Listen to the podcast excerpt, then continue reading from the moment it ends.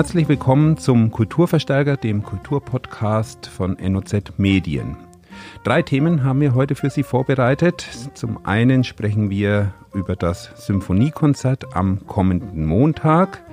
Mein Kollege Stefan Lüttemann hat sich mit Susanne Taus vom Landschaftsverband unterhalten. Da geht es um den Umzug des Landschaftsverbands von Bad Iburg nach Osnabrück in den Leisen Speicher.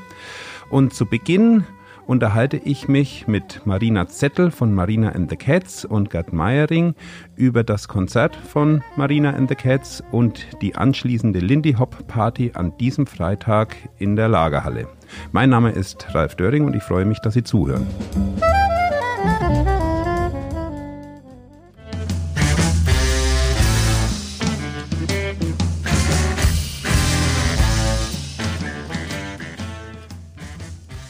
Ja, wir sprechen heute über das Konzert von Marina and the Cats am 31. Januar in der Lagerhalle und wir sprechen auch über Lindy Hop. Äh, das, was ihr eben gehört habt, war ein Ausschnitt aus dem Stück Thousand Miles Ahead aus dem neuen Album von Marina and the Cats. Marina, hast du das erkannt? Ja, habe ich schon erkannt. Ja, klar. Ihr seid an diesem Wochenende in Israel gewesen, habe dort Konzerte gespielt in Tel Aviv und noch einen zweiten Ort, glaube ich. Ja, wir sind gestern zurückgekommen, haben eigentlich sieben Konzerte gespielt. Haifa, Tel Aviv, Jerusalem, Herzliya und so weiter. Es waren intensive Konzerte, zehn schöne Tage. Und ist das ein Unterschied? Ist das ein anderes Publikum? Ist es ähm, ist das anders als ein Konzert bei euch zu Hause in Österreich oder eben hier in Deutschland zu spielen? Ja, auf alle Fälle.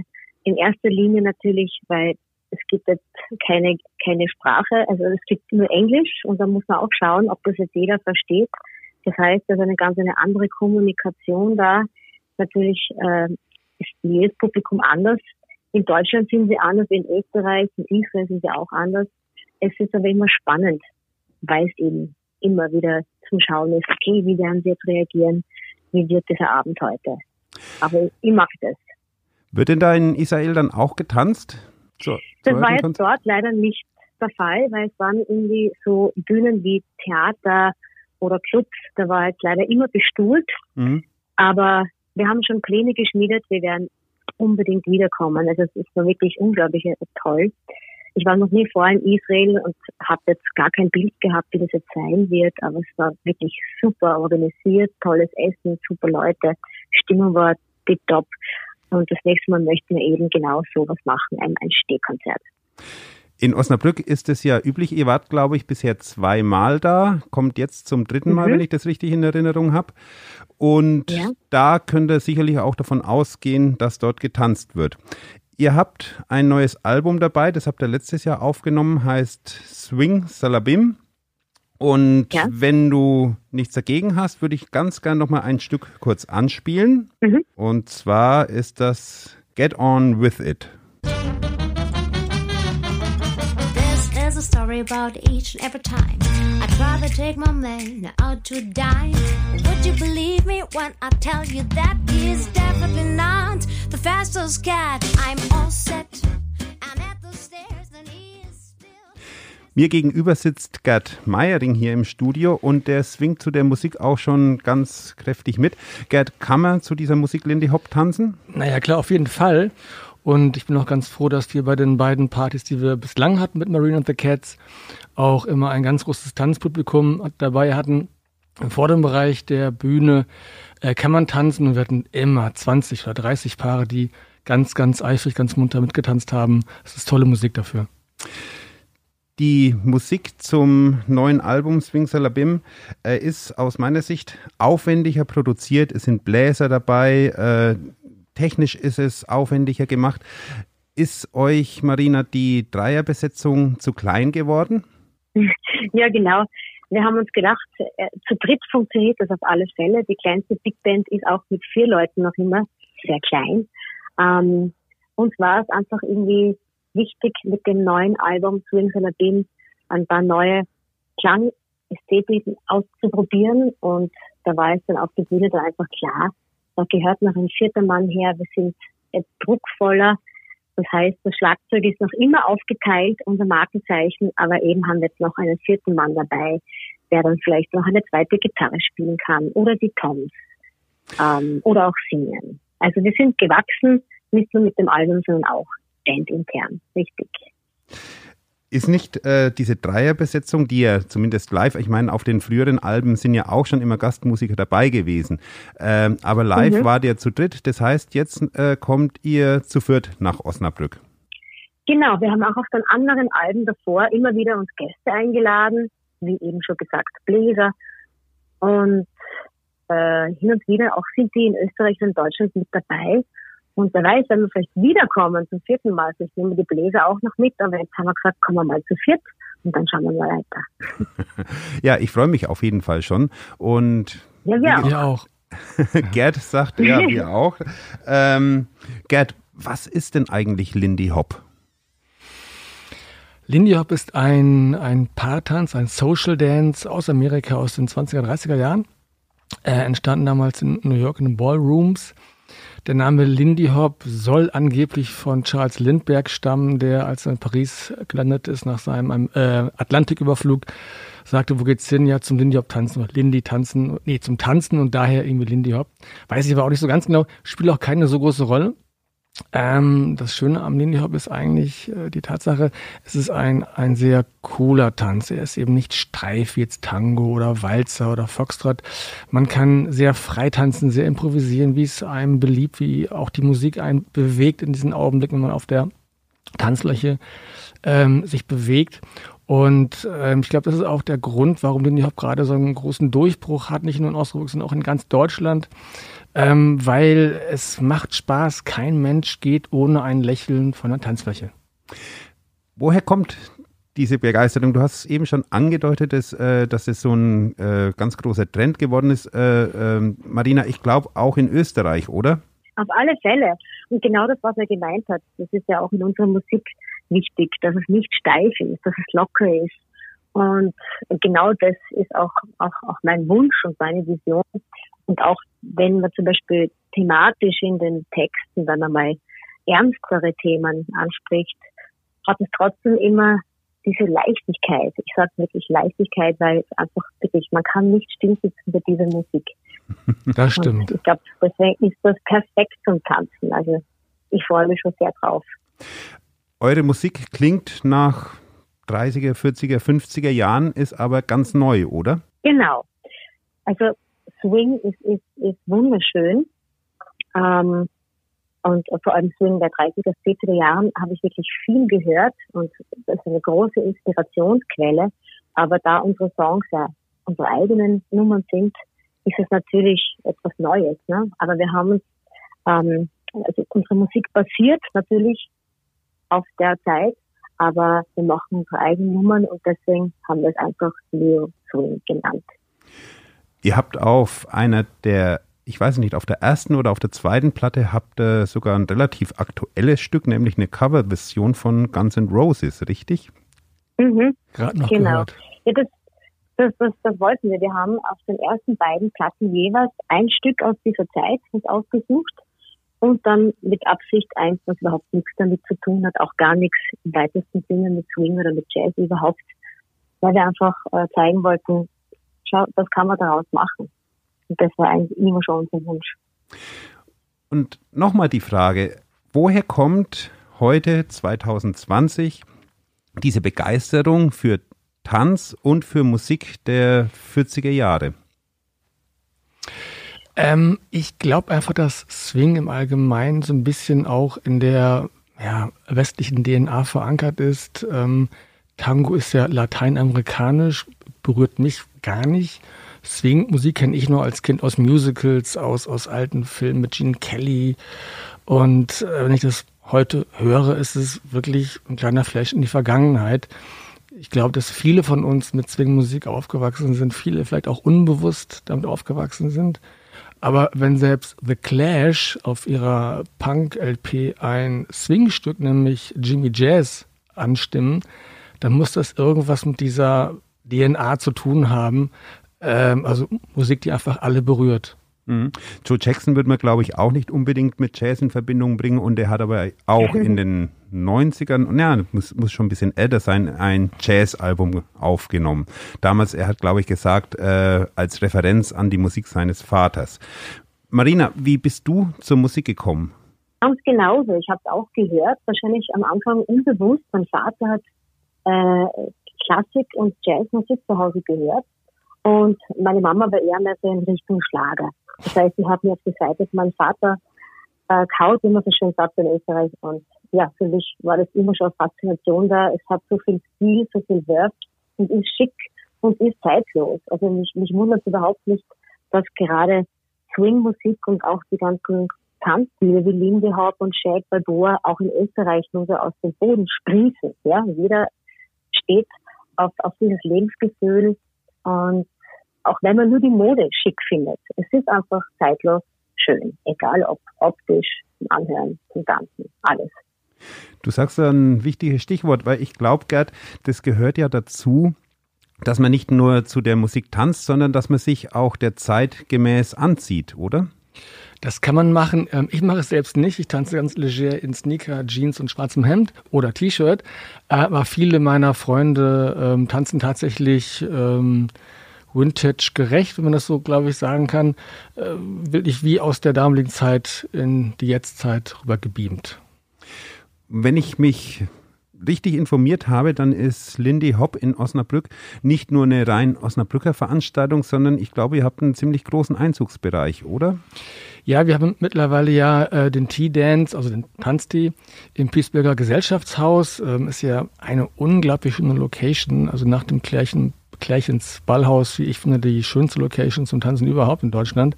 Bisschen weiter hergeholt, aber doch. Und ähm, tatsächlich haben wir ein Anzugsgebiet bis Bremen, bis Köln.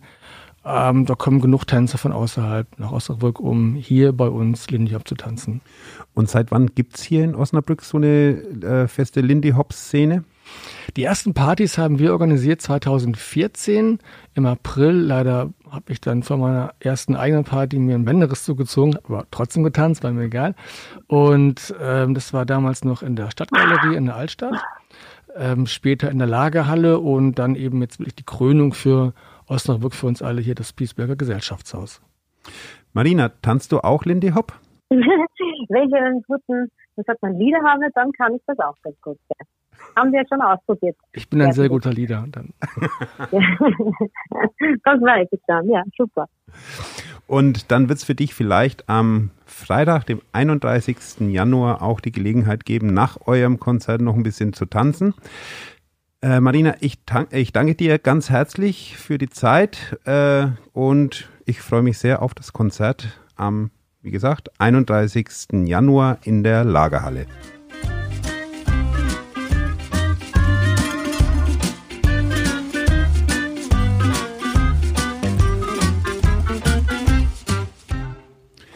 Das ist das Stück No, No, No aus der neuen Platte Swingsalabim von Marina and the Cats.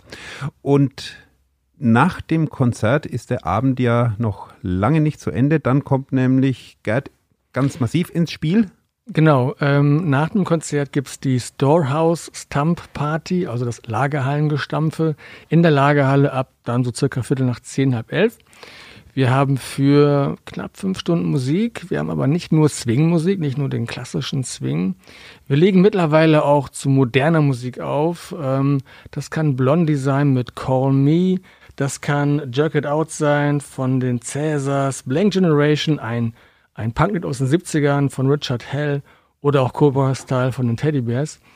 Ähm, es kommt darauf an, dass der Song den sogenannten Bounce hat, also einfach den Rhythmus, nach dem man dann einfach tanzen kann. Und das hat nicht jeder Song natürlich nicht, aber äh, die Songs, die wir uns neben dem Swing ausgesucht haben, die haben das äh, definitiv. Also wir haben Independent, wir haben Punk, wir haben Pop, man kann sogar nach Madonna tanzen, man glaubt es kaum, aber es geht. Es muss aber ein Viervierteltakt sein, nehme ich an. Ähm, ich kenne mich nicht so gut aus. Ich weiß nur, wir tanzen nach Six Counts oder Eight Counts, also nach sechs oder acht Zählzeiten. Und ähm, Das kann sehr schnell sein, da muss ich aber aussteigen, dafür bin ich schon zu alt. Es kann auch sehr langsam sein, macht nicht unbedingt Spaß. Also es muss ein ausgewogener Move, ein Groove sein, ein guter Swing, ein guter Bounce und dann äh, kann man nach fast jedem Lied tanzen. Wenn ich angefixt werde von dem Konzert und vor allen Dingen von den Tänzerinnen und Tänzern, wo kann ich denn Lindy Hop tanzen lernen? Also es gibt ähm, zwei sehr gute Tanzlehrer in Osnabrück. Einmal Ela Digiosa die aber nach meinem Wissen bis äh, Herbst schon ausgebucht ist. Oder eben der Oliver Kohne in der Lagerhalle. Ähm, dort kann man äh, tanzen lernen. Darüber hinaus ähm, kann man bei jedem unserer Tea-Dances einen Schnupperkurs, also einen Taster besuchen. Der dauert eine Stunde, ist kostenlos. Und ähm, dort lernen die Tänzer den Grundschritt, also entweder den Six oder den Eight Count, oder äh, und dazu eben auch noch ähm, ein, zwei Moves. Darüber hinaus haben wir noch Swing Nastics. Das ist eine Veranstaltung, die Ela und ich äh, ehrenamtlich machen für die Musik- und Kunstschule in einer alten Turnhalle, ich wollte gerade sagen abgerockten Turnhalle, es ist eine abgeswingte Turnhalle in der Nähe der Katharinenkirche, auch da Eintritt frei. Eine Stunde lang äh, gibt es einen Taster ähm, für in der Regel Anfänger mit äh, geringen oder sogar ohne Vorkenntnisse. Was muss ich denn mitbringen? Ein bisschen gute Laune kann nie schaden, aber äh, du gehst ohnehin mit guter Laune nach Hause. Ralf, ähm, andernfalls, äh, du brauchst keinen Tanzpartner, keine Tanzpartnerin. Wir äh, finden, wir, wir kriegen Leute immer zusammen. Und ähm, leichtes Schuhwerk ist ganz angebracht, also keine Stilettos, keine Arbeiterstiefel, sondern Sneaker, etwas, was gut gleitet. Ja, ich habe das mal gesehen bei Tango-Veranstaltungen, dass die Leute dann mit Schuhen in, den, in Taschen kommen und die dann wirklich nur für die Tanzfläche anziehen. Ist das auch bei Lindy Hop so?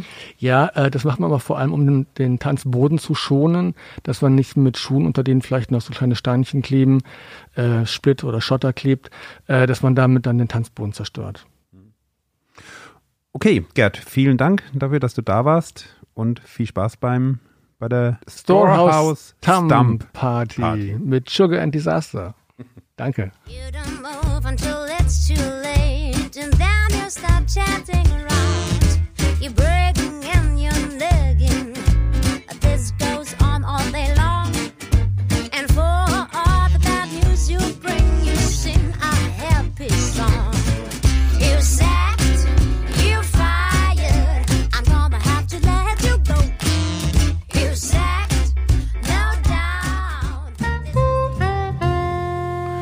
Hafenspeicher statt Hofapotheke. Nach 14 Jahren auf der Iburg in Bad Iburg ist der Landschaftsverband Osnabrücker Land e.V.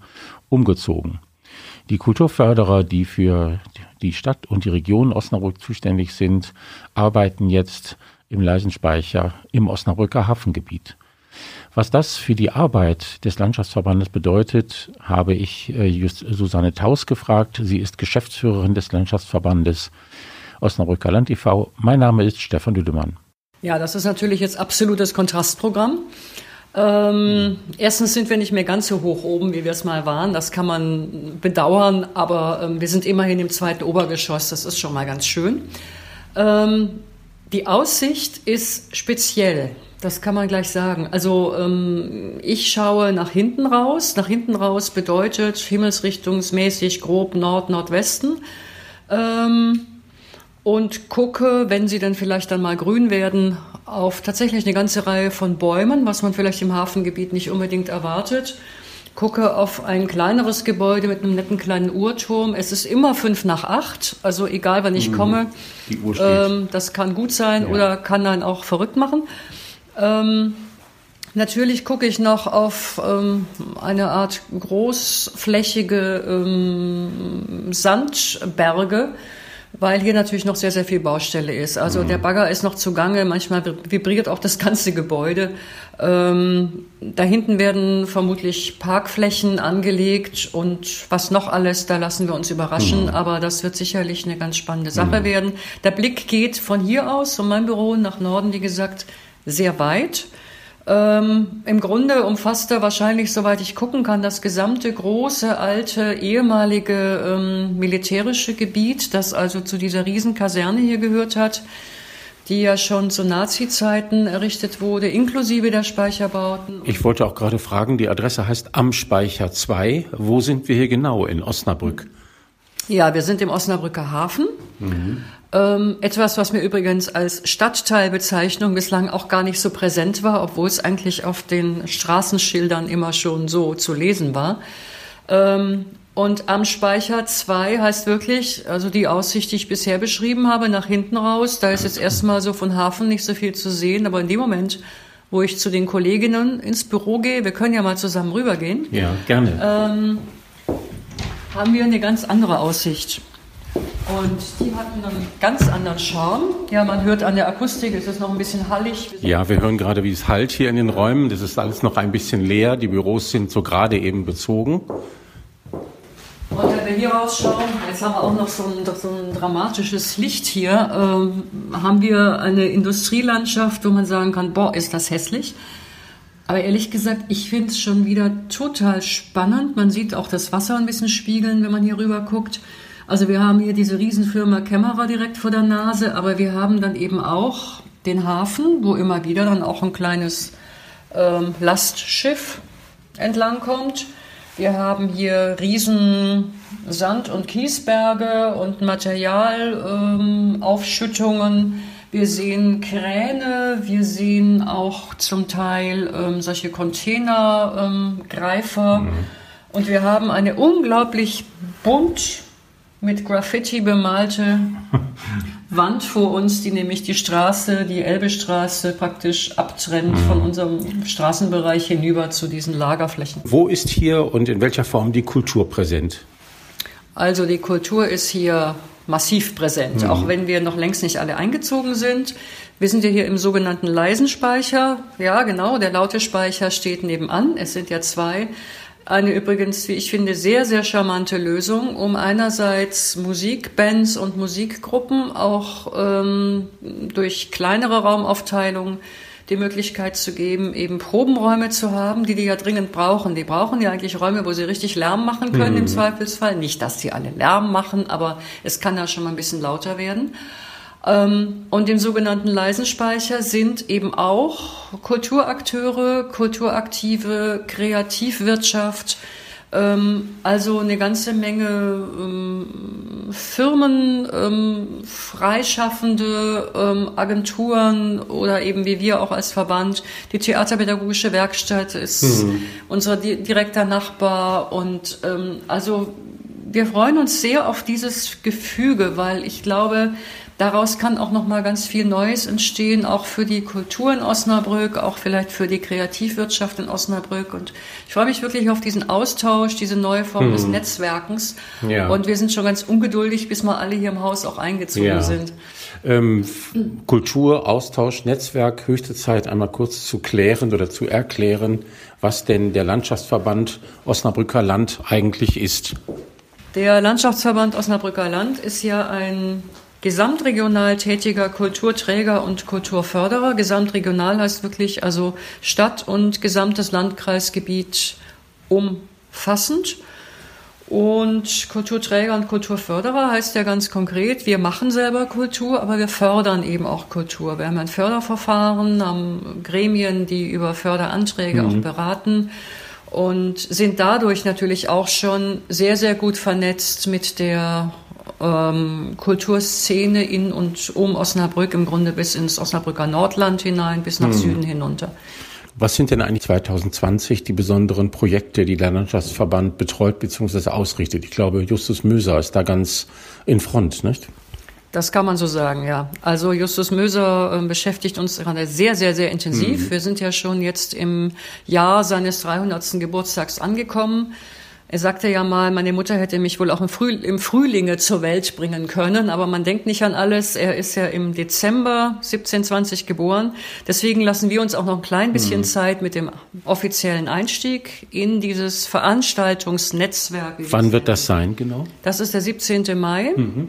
Und wir starten mit einer bunten, schönen, breit angelegten Auftaktveranstaltung im und am Tuchmachermuseum in Bramsche mhm. mit dem Schaftag, mit dem leibhaftigen mhm. Justus Möser, der auf Zeitreise unterwegs sein wird. Mhm. Da möchte ich gerne schon mal neugierig machen. Nun hat der Landschaftsverband ja auch über die Jahre auf der E-Book immer Kunstausstellungen ausgerichtet, Künstler aus der Region und äh, Werke von Studierenden des Fachgebiets Kunst der Universität Osnabrück. Ähm, wird diese Reihe denn fortgesetzt? Unbedingt. Hm. Also da bestand eigentlich gar kein, niemals irgendwie ein Zweifel dran. Wir werden diese Reihe fortsetzen. Wir gönnen uns allerdings eine kleine Zwischenphase jetzt in diesem Jahr 2020. Der Einzug ist jetzt wirklich noch sehr kurz her. Justus Möser hält uns sehr in Atem. Und ähm, wir werden durchaus in diesem Jahr auch schon Kunst haben, aber eher so im Sinne eines einer kleinen Rückschau dessen, was bisher schon mal war. Und wir werden im Jahr 2021 wieder einsteigen und haben da auch schon erste sehr gute hm. Ideen und dann auch wieder mit der Uni Osnabrück hm. unsere Reihe fortsetzen. Hm. Wir haben eben erfahren, was der Landschaftsverband Osnabrücker Land e.V. macht. Es ist ein eingetragener Verein, ein e.V. Wer ist denn in diesem Verein eigentlich Mitglied? Wer gehört dazu? Also dazu gehören natürlich in erster Linie erst einmal die beiden großen Gebietskörperschaften, die den Landschaftsverband 1985 gegründet haben, nämlich Stadt und Landkreis Osnabrück, die jeweils in unserer Mitgliederversammlung, das jetzt nur zur Ergänzung, mit zehn Rats- bzw. zehn Kreistagsmitgliedern vertreten sind. Und darüber hinaus haben wir eben im Grunde eine große Bandbreite dessen, was im allerweitesten Sinne wir hier auch an Kultur oder unter Kulturregionen verstehen. Und das sind zum einen Kunst- und Kulturvereine, also dazu gehören, schöne Reihe nach, ähm, zum einen die Landschaft des ehemaligen Fürstentums Osnabrück, die ja nochmal eine ganz eigene Rolle spielt in den ehemaligen hannoverschen Gebieten in Niedersachsen. Wir haben den Verein für Geschichte und Landeskunde als Mitglied. Wir haben den Museums- und Kunstverein Osnabrück, aber auch den Naturwissenschaftlichen Verein, was vielleicht nicht jeder mit dem Landschaftsverband mhm. automatisch verbindet. Wir haben die beiden Heimatbunde, Heimatbünde, also den Heimatbund Osnabrücker Land und den Kreis Heimatbund Bersenbrück in unseren Reihen. Wir haben aber auch die Hochschule sowie die Universität Osnabrück dabei und last but not least, also das Bistum Osnabrück und den evangelisch-lutherischen Kirchenkreisverband, die beide relativ kurz erst dabei sind und die wir in den Kreis unserer Mitglieder dann noch aufgenommen haben. Ja, vielen Dank, Susanne Taus vom Landschaftsverband und Stefan Lüttemann, dem Kulturredakteur von NOZ Medien.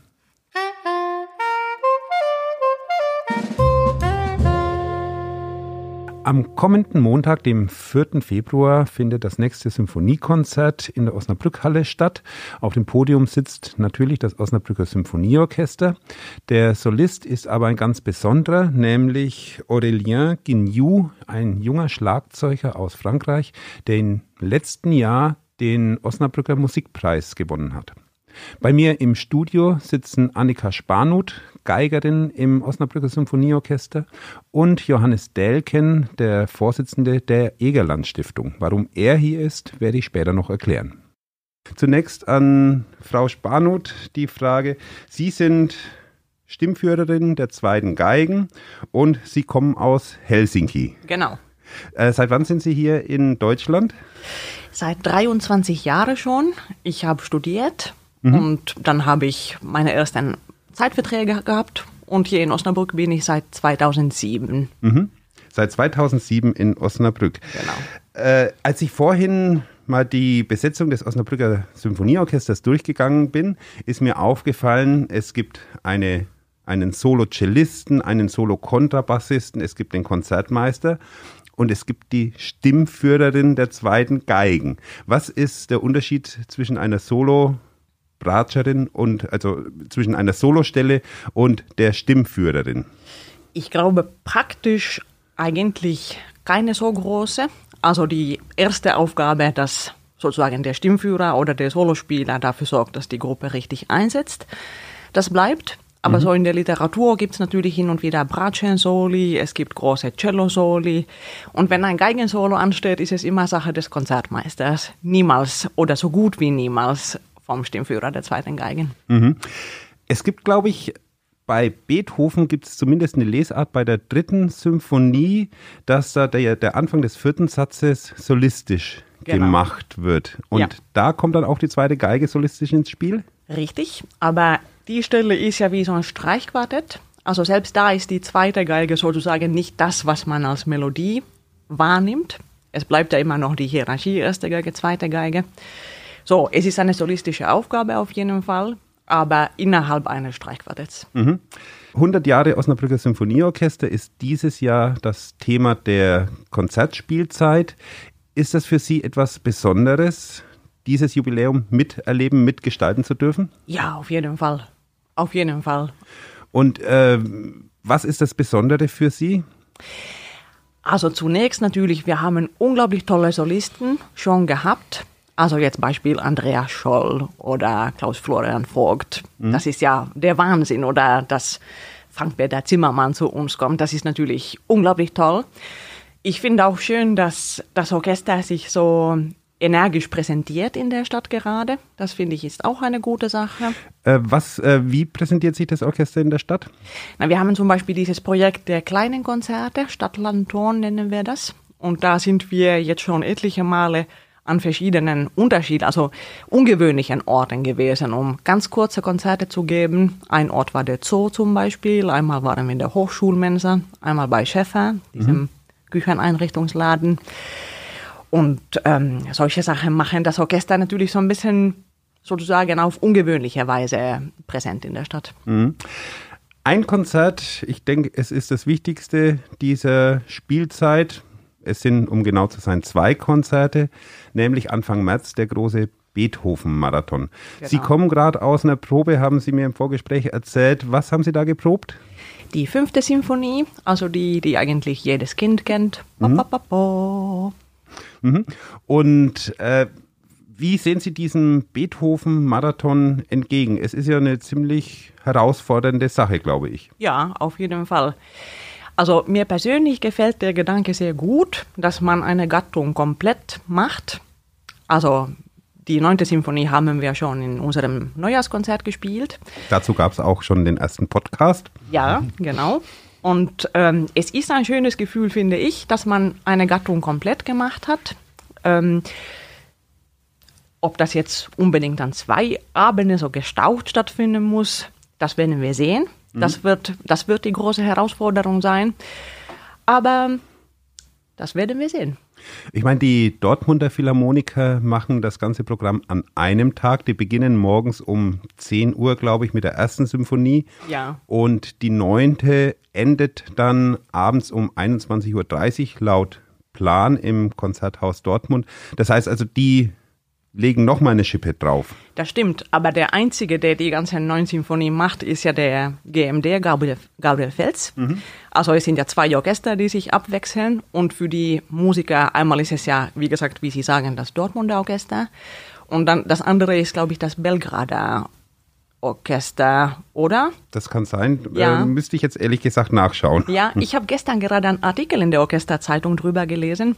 Herr Fels ist Chef, mhm. also in Serbien und eben in Dortmund und er möchte jetzt die zwei Orchester zusammenführen. Und deswegen, die teilen sich die acht ersten Sinfonien auf und kommen dann zusammen für die neunte Sinfonie und musizieren das dann gemeinsam.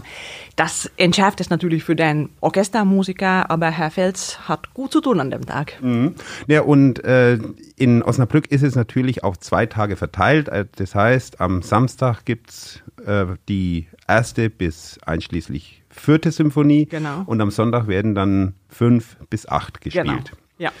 Aktuell aber steht ein anderes Konzert an und zwar eben das vierte Symphoniekonzert. Frau Spanut, was steht auf dem Programm dieses Konzerts? Ein Werk von Bartok und äh, dann dieses Lied äh, Der Dreispitz von Manuel de Falle. Mhm. Der Fall, ja. Und ein Schlagzeugkonzert des jungen 1976 geborenen Komponisten Ferrand Cruchon. Ich hoffe, ich habe das jetzt richtig ausgesprochen ich weiß es nicht, er ist Katalane und hat ein Werk geschrieben, das übersetzt heißt Feuerwerk. Mhm. Haben Sie die äh, anderen Stücke, den Defaya und Bartok, schon mal gespielt? Ich nie. Ich bin sehr gespannt drauf. Also dieses Bartok-Stück ist ja sehr bekannt an sich, aber ich habe es einfach bisher noch nie gespielt. Dieses Konzert mit der Verleihung des Osnabrücker Musikpreises, das bringt mich zu Johannes Delken, den Vorsitzenden der Egerland Stiftung. Denn die Egerland Stiftung ist maßgeblich am Osnabrücker Musikpreis beteiligt. schlicht und ergreifend äh, deswegen, weil die Egerland Stiftung das Geld dafür gibt. Äh, seit wann macht die Egerland Stiftung das? Den Preis gibt es ja jetzt seit, das wird die 25. Preisverleihung. Seit wann ist die Egerland Stiftung da im Boot? Also ich bin jetzt nicht ganz sicher, aber ich meine seit 2011. Mhm. Da haben wir es übernommen von der Deutschen Bank, äh, weil man suchte einen neuen Sponsor und da sind wir dann tätig geworden. Warum sind Sie tätig geworden? Sie haben ja gewisse Förderrichtlinien. Was äh, ist für Sie das Kriterium zu sagen, ja, der Osnabrücker Musikpreis ist, passt in unseren Stiftungszweck? Ja, unser Stiftungszweck ist ja die Förderung von äh, jungen Menschen in Bereichen Kunst, Kultur und Wissenschaft. Äh, wir fördern eben von den Basics, wo junge Leute Instrumente lernen, bis hin zu begabten, talentierten Leuten. Und wir möchten natürlich auch Anreize schaffen. Und da ist natürlich der Osnabrücker Musikpreis für uns äh, ein Instrument, um eben auch junge Künstler auf uns aufmerksam zu machen und eben auch mit äh, einem Preis äh, ja, sie zu belohnen. Mhm. Meine hinzu kommt, äh, dass wir natürlich mit unserer Stifterin Frau Egerland äh, jemanden hatten, der der klassischen Musik sehr verbunden war, die dem Theater verbunden war und äh, daher hat sie zu ihren Lebzeiten auch noch gerne die Staffette übernommen, den Osnabrücker Musikpreis äh, eben weiter zu fördern. Nun ist es ja nicht so, dass Sie dem Preis, jeweiligen Preisträger äh, einen Scheck in die Hand drücken und sagen, toll, dass du da warst, toll hast du gespielt. Äh, der Preisträger hat ja noch weitere Aufgaben hier in der Stadt. Ja, das war für uns damals ähm, eine Bedingung, äh, weil ich hatte gerade schon gesagt, äh, uns liegen auch besonders die jungen Menschen am Herzen, die von zu Hause aus jetzt nicht angehalten werden, ein Musikinstrument zu lernen oder die äh, keinen Zutritt zu Zugang zur klassischen Musik haben oder überhaupt zu Kunst und Kultur.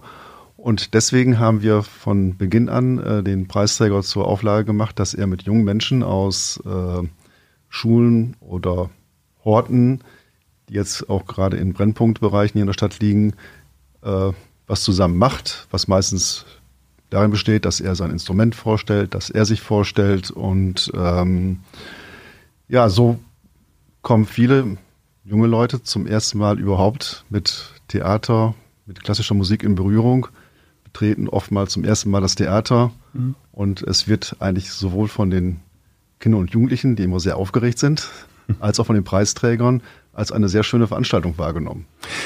Welche Schule äh, ist da in diesem Jahr dran? Ist das immer die gleiche Schule ähm, oder äh, wechseln Sie da? Also wir hatten bislang äh, häufig den Rosenplatzhort, weil mhm. die sind einfach sehr engagiert. Aber äh, dieses Jahr sind äh, zwei weitere Horte mit involviert, was aber auch an dem Instrument liegt. Äh, wir fördern nämlich seit einiger Zeit Percussion-Projekte, die der Herr Bündchen macht in verschiedenen Horts der Mhm. von verschiedenen Grundschulen hier in Osnabrück. Und Joachim Bündchen, der ja. die Ecole de Batterie, Ecole in, Batterie genau. im ja. großen, im lauten Speicher betreibt. Ja. Mhm.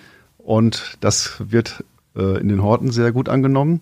Die Kinder und Jugendlichen sind ganz begeistert und wir haben dann dieses Jahr, bot sich an beim Schlagzeug, den Preisträger doch gefragt, ob er sich vorstellen könnte, mit diesen Kindern was zusammenzumachen. Und so kommen dies Jahr dann am Freitag, äh, den 31 von drei Horts, die Kinder, die an Percussion-Projekten teilnehmen, zusammen im lauten Speicher mit unserem Preisträger. Und das äh, finden wir natürlich eine wunderschöne Verbindung zwischen äh, den Leuten, die jetzt zum ersten Mal überhaupt vielleicht Musik machen, dass sie sofort mit einem Preisträger dann zusammen musizieren können. Ich war ja da selbst schon das ein oder andere Mal ja. Zeuge von diesen Zusammenkünften, wenn also Schüler auf auf Profimusiker oder auf angehende Profimusiker treffen. Und das waren immer sehr angeregte Veranstaltungen. Ich erinnere mich ja. noch an die Oboistin Juliane Koch, die wirklich eine sehr angeregte Stunde mit den Kindern vom Hort am Rosenplatz gemacht hat. Sie beide, Herr Delken und Frau Swanot, Sie kennen sich schon von früheren Zusammenarbeiten, denn die Egerland Stiftung und das Osnabrücker Symphonieorchester arbeiten nicht nur für den Osnabrücker Musikpreis zusammen, sondern es gibt auch Projekte, die äh, darüber hinausgehen. Können Sie mal dazu ein bisschen was erzählen? Ja, Herr Hotz hat vor wenigen Jahren eine Orchesterakademie ins Leben gerufen. Und ähm, ja, das fördert ja die Egerland Stiftung auch. Und in diesem Zusammenhang haben wir schon miteinander zu tun gehabt. Was ist die Os äh, Orchesterakademie gewesen?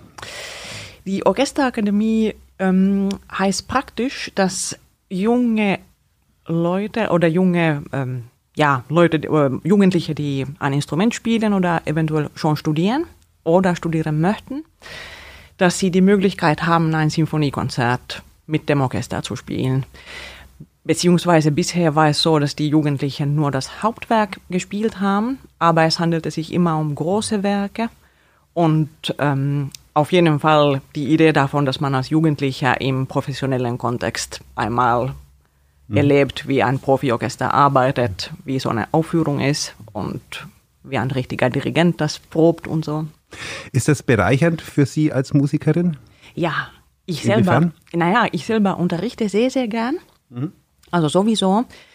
Und ähm, was mir selber sehr am Herzen liegt, ist dieses Orchesterspielen zu unterrichten. Also denn das ist ja das, was äh, zum Beispiel gerade äh, jemand, der Geige studiert oder Geige lernt, wird ja mit höchster Wahrscheinlichkeit nicht als Solist eine Karriere ja. starten, ja. sondern im Orchester spielen. Genau, was ja schon schwer genug ist. Also allein dieses eine Orchesterstelle zu erreichen, ist ja heutzutage manchmal ein hehres Ziel. Und dann ist es ja so, selbst wenn man ein Instrument schon spielen kann, sagen wir jetzt Geige, ist dieses, wie spielt man die Geige im Orchester, ist noch so ein Kapitel für sich das erschließt sich nicht sofort und deswegen haben wir auch diese Studien der Orchesterstellen im Studium zum Beispiel. Und ähm, was ich sehr liebe, ist dieses, das Beibringen. So, wir haben jetzt hier ein Notenblatt, so eine Stimme, zweite Geige sieht ja immer so ein bisschen mystisch aus. So, man kann nicht so richtig sagen, was für ein Stück ist das. Es sei denn, es ist. Ba, ba, ba, Gut, aber ansonsten steht man da erstmal vor so einem etwas komisch aussehenden Material und wenn man dann sozusagen anleiten kann, hier passiert das und das und hier müssen wir so und so artikulieren oder auf das und das Instrument hören, stellt euch darauf ein. Das ist so eine Arbeit und Einführen, was, was mir persönlich sehr, sehr viel Freude macht.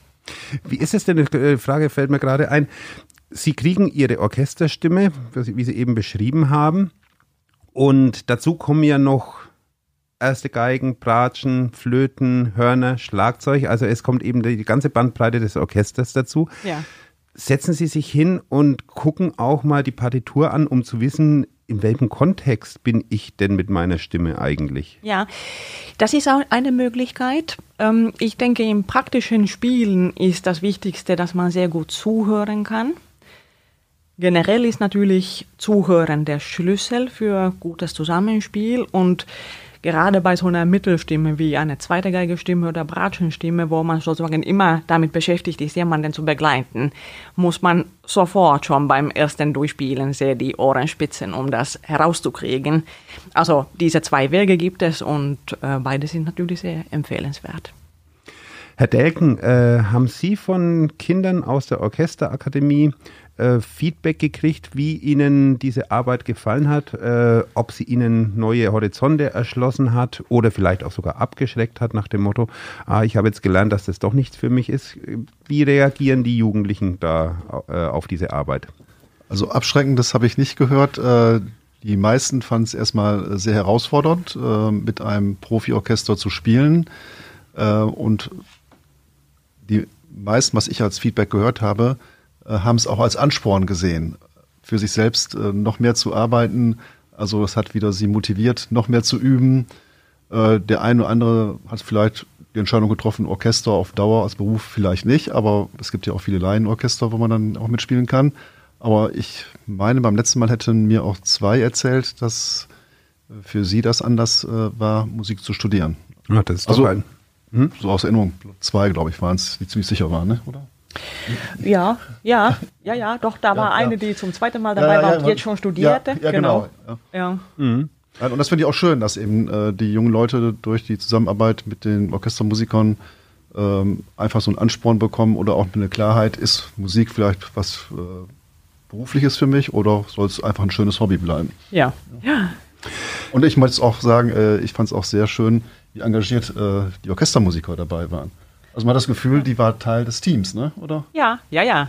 Ja, ja es ist natürlich was Besonderes für uns, und, dass die Jugendlichen ja. da sind und sehr viele von uns unterrichten ja auch. Mhm. Und ja, das war so ein schönes Miteinander. Man hilft auch da, wo man kann. Und wir alle haben ja auch in Jugendorchestern gespielt, auch in Schulorchestern. Wir haben diesen ganzen Weg schon alle hinter uns.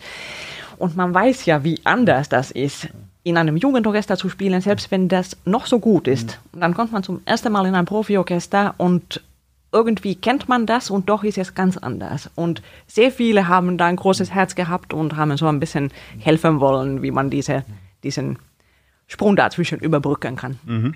Und ich meine, die hatten ja wirklich eine echte Funktion im Orchester. Die sollten ja wirklich äh, ja das, was ansonsten teuer verpflichtete Gastmusiker machen, sollten die äh, sollte die Akademie ja auffangen. Ja, ja. Und das ist auch gelungen. Ja, Natürlich mit kleinen Abstrichen hier und da, hm. aber ich glaube nicht, dass ein Konzertbesucher hinterher gesagt hat, Mensch, da waren doch so viele schräge Töne von den Jugendlichen. Das glaube ich nicht. Mhm. Ähm, selbstverständlich muss man einräumen, dass einer, der 20 Jahre schon in einem benachbarten Profiorchester gespielt hat, anders die Aufgabe bewältigen kann und vielleicht nicht so viel Stress dabei empfindet und so. Aber die Jugendlichen haben sich gut geschlagen, wirklich gut geschlagen und von daher keine Klagen. Kommen wir noch mal kurz zum Osnabrücker Musikpreis, der am Montag, dem 4. Februar verliehen wird. Wie hoch ist dieser Preis dotiert, Herr Delken? 7.500 Euro ist der Preis dotiert. Und das ist aber, das reicht nicht. Die Egerland Stiftung gibt mehr Geld für diesen Preis. Oder äh, täusche ich mich da? Also wir geben das Preisgeld und äh, wir bezahlen eben auch, äh, weil wir verbinden das Ganze immer mit einem Empfang, äh, dass eben auch aus Osnabrück äh, Kulturschaffende eingeladen werden, äh, um den ganzen auch einen würdigen Rahmen zu geben, wo die Preisträger vorgestellt werden oder die Jury vorgestellt werden und wo erläutert wird, warum dieser Preisträger dieses Jahr ausgewählt worden ist. Und das bezahlen wir auch mit, ja. Und den Laudator? Wer den Laudator bezahlen wir auch mit. Äh, wir haben ja seit zum dritten Mal, glaube ich, dass wir einen externen Laudator haben. Und wir haben natürlich dieses Jahr mit dem Professor Alsmann einen sehr renommierten gefunden und äh, den bezahlen wir und bezahlen wir aber auch gerne. Dazu muss man vielleicht sagen, Herr Delken meint mit Professor Alsmann, das ist die richtige Bezeichnung, so viel Zeit muss sein, hat er ja. mir mal gesagt. Das ist Götz Alsmann, der Musiker, Bandleader, ja. Radiomoderator und eben auch Musikwissenschaftler. Ich habe es jetzt extra ähm, mit Professor ge gesagt, weil ich war auch ein bisschen erstaunt, als er einen Professor bekam. Ich habe ihn kennengelernt, äh, als er noch auch recht jung war und in Münster so seine ersten Auftritte hatte, aber dann mit Jazzmusik. Ja, ich meine, Herr Götz Alsmann hatte auch eine Osnabrücker Vergangenheit. Er war einer der ersten Pianisten oder vielleicht sogar der erste Pianist, Pianist in der Blues Company von Toscha Totorovic. Ah ja. Okay. Das wussten Sie noch gar nicht. Nee, das wusste ich nicht. Nein, er hat oft in der Lagerhalle gespielt, ne? Ja, also, genau, ja. genau. Es ist lange her. Ja. Wir aber blicken voraus auf das nächste Symphoniekonzert am 4. Februar. Karten gibt es unter theater-osnabrück.de. Der genaue Termin ist 4. Februar, 20 Uhr. Herr Delken, Frau Spanut, ich danke Ihnen, dass Sie hier waren und sage bis bald. Ja. Das war der Kulturverstärker, der Podcast von NOZ Medien. Den nächsten Kulturverstärker hören Sie am 11. Februar. Bis dahin sage ich Tschüss und Dankeschön fürs Zuhören. Mein Name ist Ralf Döring.